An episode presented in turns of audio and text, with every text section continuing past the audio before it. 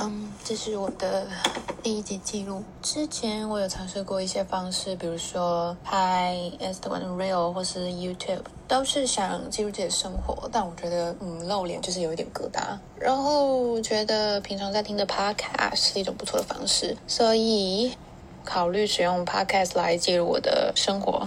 到说为什么要记录，我也不是很确定。它就是生活百无聊赖的一个。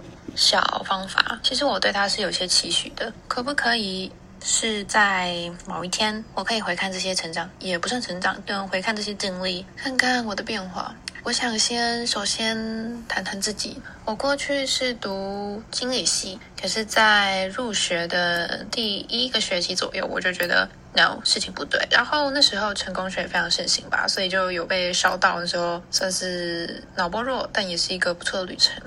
后来我就到了我们学校里的美术系去学相关的设计，就是美术系底下有一个设计组，这样，那开始了我跟设计之间的火花。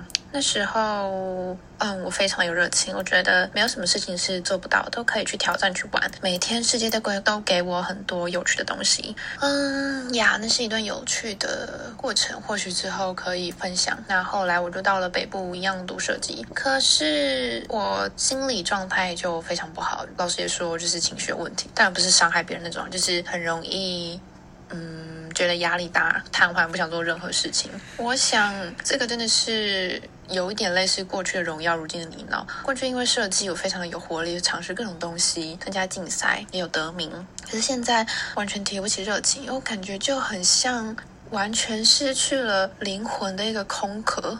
我不知道大家会不会这样觉得，就是生活可能越来越大吧，觉得是只逐渐失去热情。那当然，我假设一般的人类也是不希望继续沉沦下去。其实我身边或是我这边是有很多的学习资源跟机会，但面对这些机会的时候，反而却步了。我反而每天都在 worry 我会不会被别人讨厌，或是觉得别人会看不起我。当然也走过了很多，也有一些成就，有一些成长，但其实都非常的痛苦。相信有一部分正在听的你，你的 YouTube 里面，或是你的生活中看到一些书，都跟成功有关，一堆养成好习惯，一堆成功的东西。有一段时间，我甚至完全。失去了努力的动力，就是会回到说，我到底为了什么而这么的拼命？突然一头刚有冲劲的牛啊，就这样就停下来了，然后会不知道该何去何从。那那段时间我真的很恐慌，因为我第一次感受到好像生活没有什么意义哦。呃，其实我有点忘记我那时候怎么走出来了。反正现在也如同一句。空壳，仍然会没有动力做事，仍然会讨厌各式各样的东西，讨厌害怕付出之后的结果是不好的。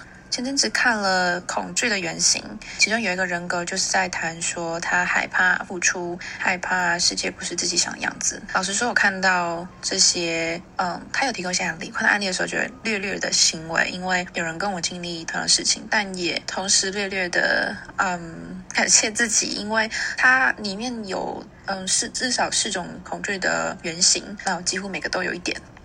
觉得我真的不知道为什么从嗯乡村到都市之后，我就非常非常容易被焦虑跟不想做任何事情、没有没有动力的那种感觉给笼罩，会觉得蛮孤单的。就是整个宿舍其实虽然有室友啦，但就是时候觉得蛮孤单的，身边没有一个人可以好好的。